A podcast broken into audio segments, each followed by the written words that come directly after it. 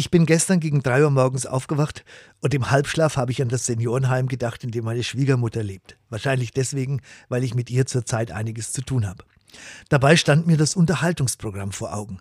Romme spielen am Nachmittag, Schlager singen, ab und an ein kleiner Mozart-Nachmittag oder eine Lesung eher mittelmäßiger Dichter. Und ich habe mir gedacht, so möchte ich das nicht. Romme spielen oder schlechte Gedichte hören, dazu wäre mir die Zeit dann doch zu schad, gerade weil sie ja immer weniger wird. Und ich dachte mir, für das wäre im Himmel noch Zeit.